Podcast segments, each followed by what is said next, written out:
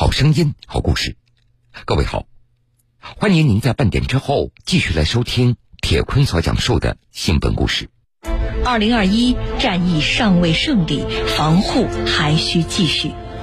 江苏新闻广播提醒您：个人防护不能大意，戴口罩、勤洗手，出行保持一米安全距离，尽量减少外出访友聚会，不扎堆聚餐，不图一时热闹。主动配合相关检查，对人对己都负责。生命至上，坚守不易，众志成城，共同战役。您的理解配合是不可或缺的助力。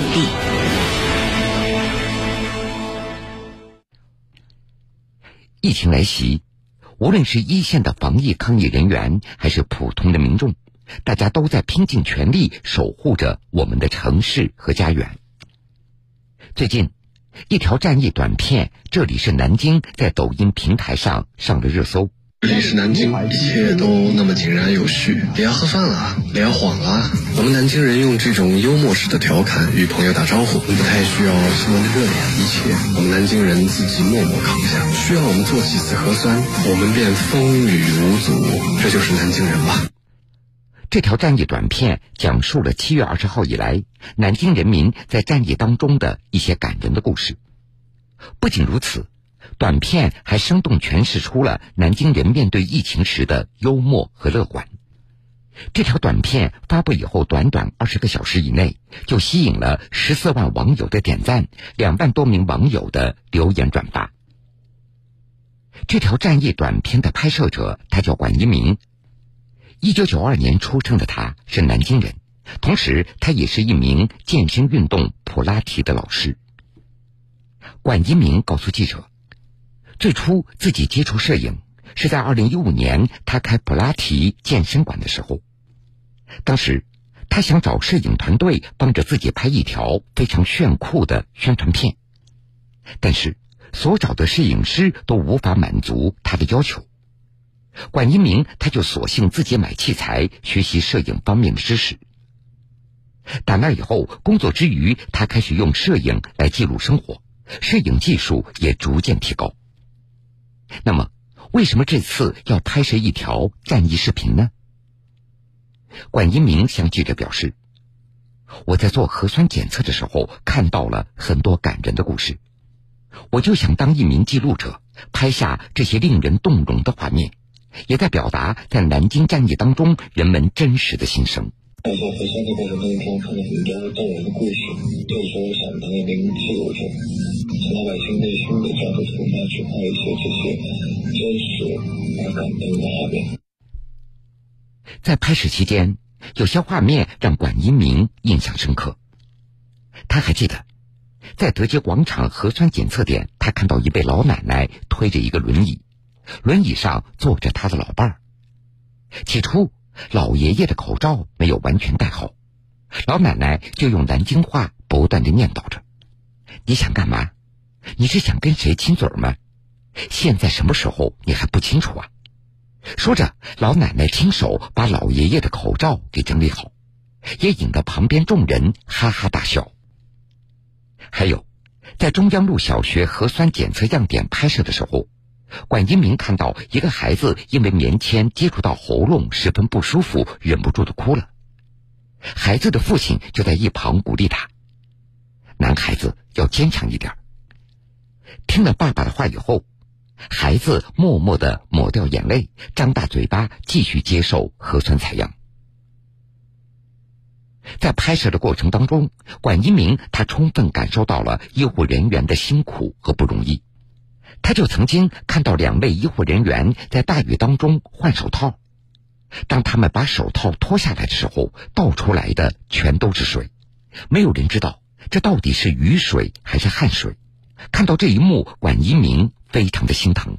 我还看到医护人员在大雨中那个换手套，然后当他们把那个手套脱下来的时候，倒出来的其实里面又全是汗，当时看着就让人感觉特别心疼。因为拍摄的素材比较多，管一鸣在外出拍摄的时候，他也做好了充足的防疫措施。他时刻要戴着口罩，并且随身携带消毒酒精。为了能够远距离的拍摄近景，管一鸣特别带了一个长焦镜头。那是在七月二十五号的下午三点，管一鸣驾车外出拍摄素材的时候，突然下起了暴雨。刚开始以为是雷阵雨，所以他并没有在意。后来他发现这个雨一直没有停，很多市民和医护人员都是冒着大雨前来做核酸检测。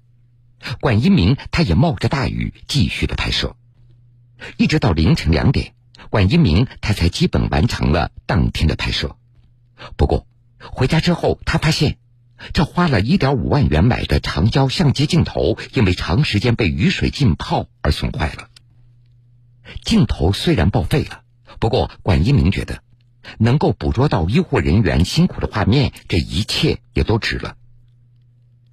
第二天天亮以后，管一鸣又继续外出拍摄，需要用到长焦镜头，他就找朋友借，朋友也毫不吝啬的借给了他。七月二十九号下午的三点，管一鸣终于完成了自己的短片。这条片子拍摄超过三十六个小时，不过剪辑却超过了十八个小时。拍摄的话，我差不多超过三十六个小时，剪辑也用了十八到二十个小时左右，连续四天的拍摄，终于完成了这部战役的短片。这里是南京，作品完成了。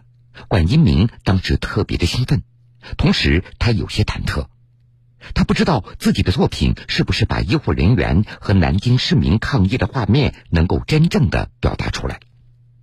没有想到，就在视频发布之后没多久，他的作品就得到不少网友的点赞和转发。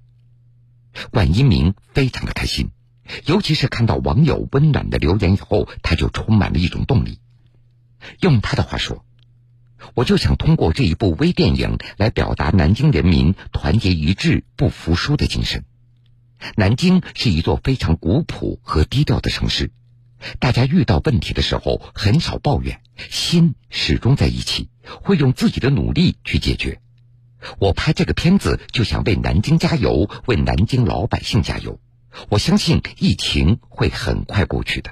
南京是一座非常古朴和低调的城市。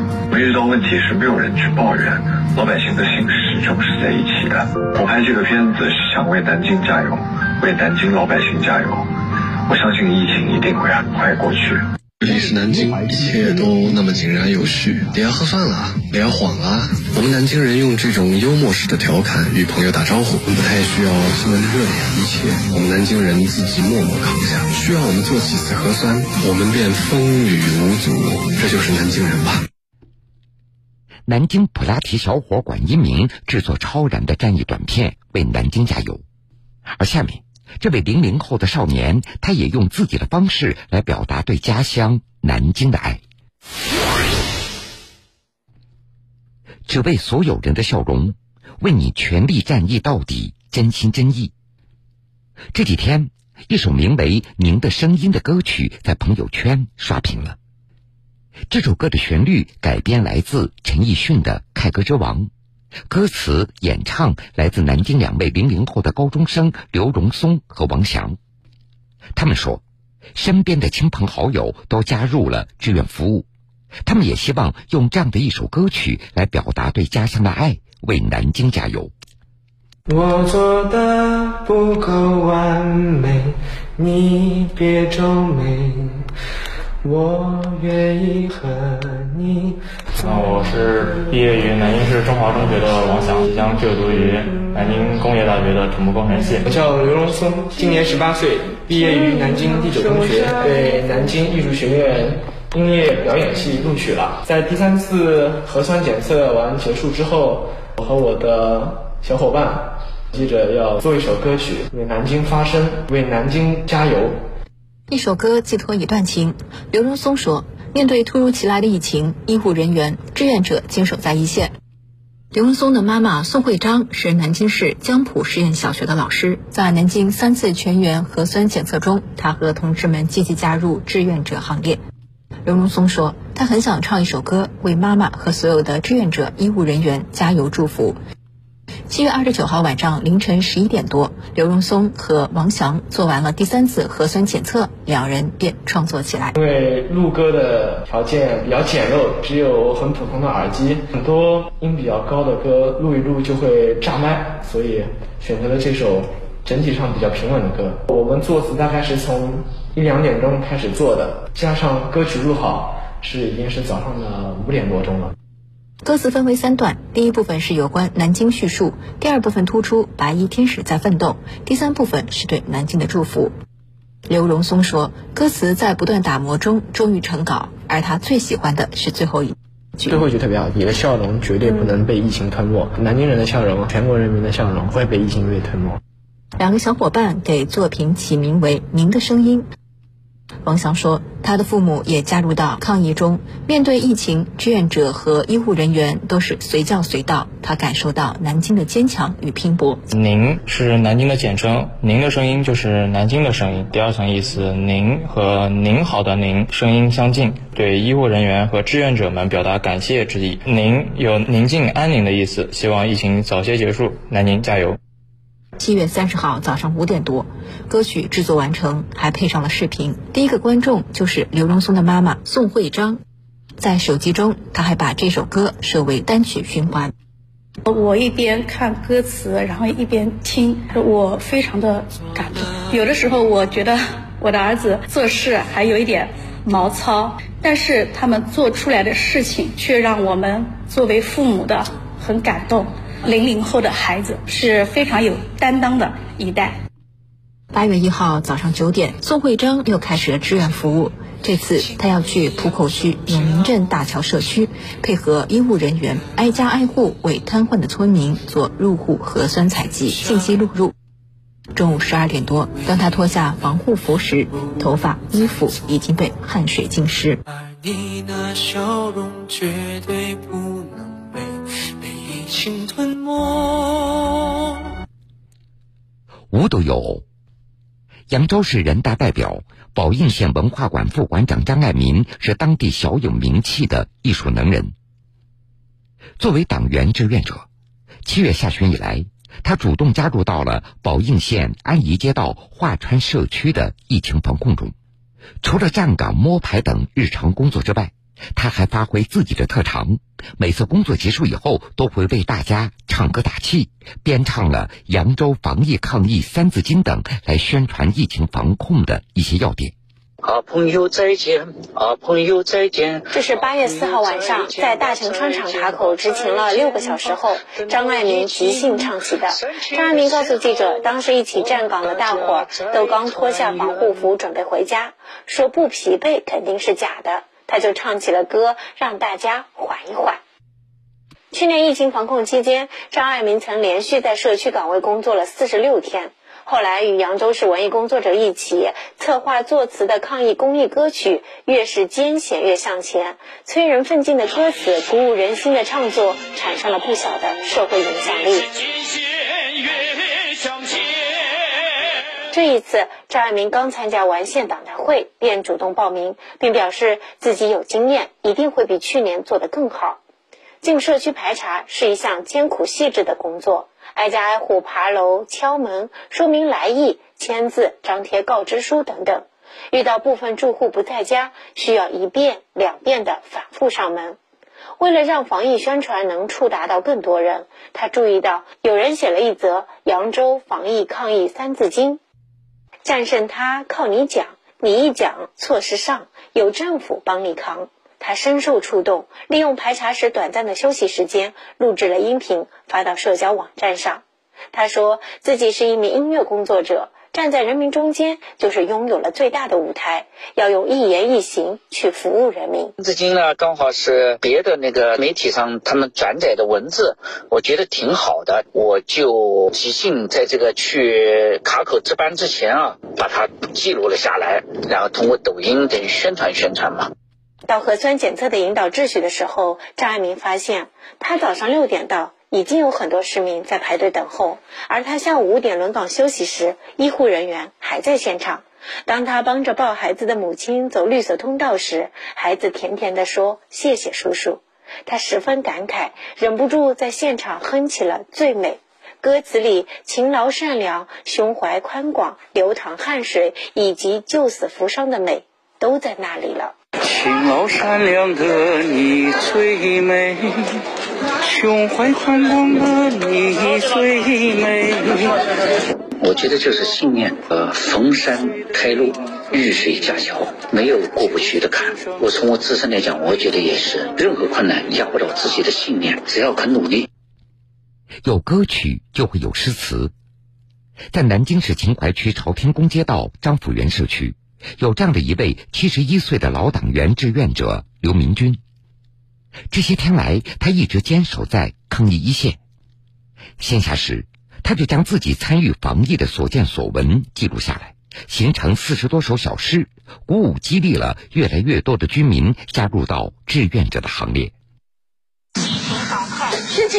要加强自我保护。你们得口罩啊，站起来，站起来。八日下午，在秦淮区朝天宫街道大香炉张府园路口，七十一岁的刘明军身穿红马甲，头戴防护面罩，动作麻利地为过往居民测量体温、查验健康码。花白的鬓角处汗水不断滑落。疫情发生以来，刘明军作为街道的老党员志愿者，第一时间报了名，闲暇时还自创顺口溜和小短诗，引发了大家的关注。朝天宫街道张府园社区第八网格党支部书记刘明军，政府一有号召，我们整个街道全都动起来了。说我是七月二十三号写的这一篇吗？疫情突发情况下，全市上下都上场，严防措施速检测，速度又如冰天降，就是全民抗疫。入党三十六年，刘明军时刻将一名党员的初心使命牢记心中。为了更好的宣传抗疫，他便结合特长，不仅自编了语言精炼、通俗易懂的顺口溜，提醒居民做好防护，还将身边看到的感人事迹创作成四十多首小短诗，激励大家，被百姓亲切地称之为“居民诗人”。作为我们党员，就是当党员，又是宣传员，言行都要跟上。有时呢，我看到些街道的好人好事，有感而发，就是写几句，给大家就直观的就能接受。这个呢，能达到呢鼓舞人心的这个作用。骄阳落下，热气上，上蒸下煮热难当。万家灯火电视前，党员路口守安康。在刘明军的诗句里，老党员志愿者、青年抗疫先锋队、热心送包子、送绿豆汤的居民，也都成了他的赞颂对象。像那天晚上，他们这些老的在值班，我看到有人家是万家灯火，而呢，他们就就走在路口走到的，看都看有那个，为了那些能看电视的人安心看，所以看到他们这些动人事迹，我就有感而发。因诗结缘，朝天宫街道安品街社区第一网格党支部书记张红旗是刘明军的老朋友了。他告诉记者，去年疫情时，刘明军也曾加入到志愿者行列，并创作了一百多首小诗。而他在忙志愿的同时，还要兼顾家庭，每天五点就得起床。我经常的看到他在我家的门前走过，我问他你又到哪去？他到他母亲那儿去，九十多岁了，他要照顾。去年。在春节前，他爱人去世，他还用一颗热心、执着地投入到工作当中。如今，刘明军创作的抗疫作品被发布在居民微信群和小区公告栏里，也让越来越多的人知道了基层抗疫的艰辛与伟大。先后有一百多位居民、企业员工申请加入志愿者队伍。志愿者红公祠小区居民郑秀琴：我们这个书记确实是能文能武，而且呢，他带领一帮人。只要外面有什么需要的，马上一召集我们，我们就跟着他。需要我们，我们就出来。在微信里面呢，经常发些诗鼓励我们。大家都是能够对一心一意的支援社区的工作。志愿者八零后教师王震看见刘阿姨的诗，感受很深。嗯，我也想积极加入抗疫的战线，为社区居民、为国家贡献一下自己微薄的力量。抗疫日志。二零二一年八月十一日，我叫王春霞，来自盐城市滨海县人民医院。今天是我和队友们来南京支援抗疫第二十天。从七月二十二号，我们来到南京栖霞区，二十五号转战从化，随后又与其他各县支援队伍集结在江宁路口。这些天。我们挨家挨户进行入户核酸采样，习惯了衣服湿透、眼镜模糊，一轮、两轮、三轮，到了高风险地区的第十轮核酸检测结束，没有控制人群外的新增感染，让我们看到了胜利的曙光。作为医护人员，用专业帮助别人，这是我的本质。很多人说，医护人员感动了他们，但让我更感动的是南京人的配合、理解和支持。在各处的检测点上，都有居民送冰水、电风扇，真诚致谢。我也收到了医护人家的小伙子硬是从冰箱拿来的巧克力。之前还有我和同事们护目镜被汗水和雨水模糊到看不清路，一个志愿者扶着他一直送到结算点。入户检测时，一个小姑娘站在家门口，为医护人员带来一段舞蹈。当回看视频时，听着歌词唱着“听我说谢谢你”，我的眼眶湿润了。这就是心手相连。风雨同行，借用我姐姐在朋友圈的话来给自己一朵小红花。从没想过有一天，我妹妹会因为她那平淡无奇的工作而令我心生感动。姐姐是在家庭微信群里看到我发的照片，防护服里的工作服被汗水浸透成了深蓝色，像是从水里捞上来的。其实我早已习惯了这种高强度的工作状态。此时此刻，越是看见胜利的曙光，越是不能放松警惕。从星夜结节、凌晨出发的那一刻，我们就深知自己的责任，为南京抗疫战斗到底。南京加油！二零二一年八月十日。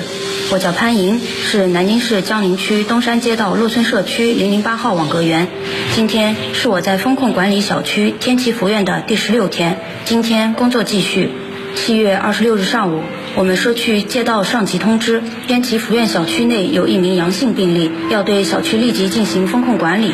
得知这名病例是我的网格居民后，没有多想，我立即向社区申请进入风控小区开展工作。还记得领导当时和我说：“你家女儿还小，你可以就在外围工作，否则在小区解封之前你都不能出来，你要考虑清楚。”我当时就觉得我必须进去，这是我管理的小区，没有人比我更了解这里的居民，我在里面他们会安心一点。和家里沟通之后，他们十分支持我的决定。还记得当时女儿和我视频通话说：“妈妈，你好好工作，要保护好自己，我会乖乖等你回家的。”进入风控小区，我住进了小区办公室。防疫工作没有白天黑夜之分。突如其来的小区风控，居民有不理解的，也有不安的。我便和社区小伙伴以及志愿者们一起安抚居民情绪，叮嘱他们不要外出，配合做好居家隔离，并连夜为他们送去了居家隔离的基本生活物资。小区内有许多特殊人群，待产的孕妇、需定时就医的重疾患者等。我和小伙伴们一一摸排登记，全力为他们做好医疗保障。当然还有突发事件，还记得八月二日早上七点。我网格内有一名居民因腿部受伤、流血不止，需要紧急就医。了解完他的情况后，我立马将他的就医需求上报医疗保障组，随即联系运转车辆，同时告知小区门岗对运转车辆放行。不到半小时，这位居民便顺利送至医院。小区还未解封，我和众多的网格员们将继续坚守在自己的岗位上，用实际行动守护网格居民。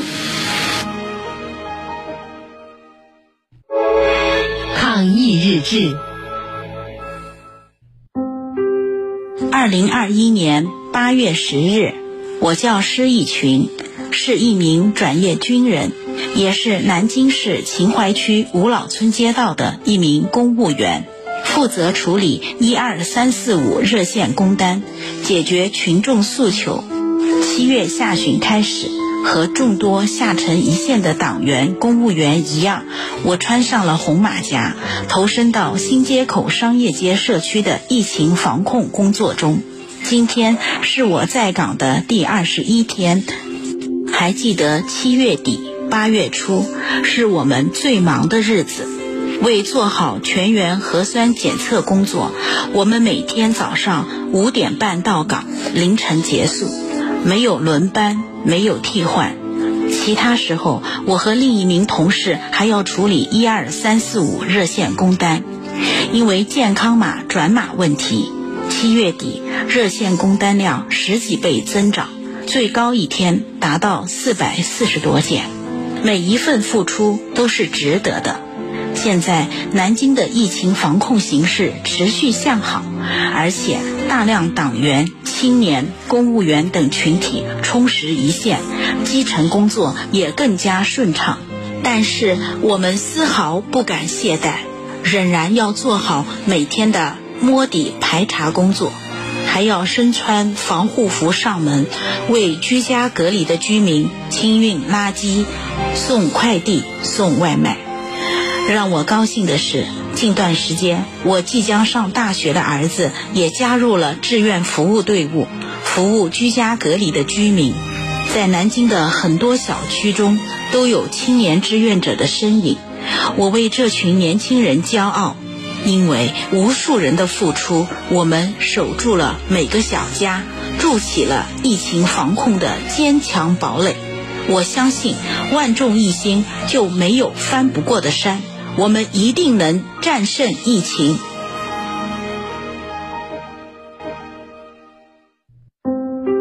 二零二一年八月七日，我叫郭伟，是南京市建邺区市政设施综合养护中心的一名科员。七月下旬的南京城，台风烟花伴着疫情而来。正是这时，我和三名同事响应号召，主动报名，成了抗疫志愿者，支援建邺区某封闭小区的服务工作。七月二十七号傍晚，收拾好行李后，我来到封闭小区附近的抗疫指挥部报道，开始了为期十四天的志愿服务。这天晚上，经过培训后，我第一次穿上了白色的隔离服。隔离服密不透风，包裹着全身。尽管很热，但是和所有拼搏的医护人员一样，我身上多了一份责任。封闭小区总共九十多栋楼，有五十名志愿者负责。我负责两栋楼二十八户居民，每天上午、下午，我们需要穿上隔离服，入户排查登记信息，上门收集生活垃圾，定时配送食材、快递、外卖，还要配合医护人员给居民做核酸检测。高温酷暑下，每天身穿隔离服的时间超过四个小时，有时汗水会顺着头发往下滴，流到眼睛里。脱下隔离服的时候，防护手套甚至能倒出水来。但是志愿者们都在坚持，甚至还会苦中作乐，比一比谁出的汗多，谁的食材送得快，调侃着谁又被热情的大爷大妈们介绍了对象。在我们的抗疫指挥部，经常会收到西瓜、矿泉水等物资，这是小区居民为我们叫的外卖。尽管我们一再强调什么都不缺，但是居民们太热情，居民的一句谢谢，一条关心的微信，让我们感受到辛苦都是值得的。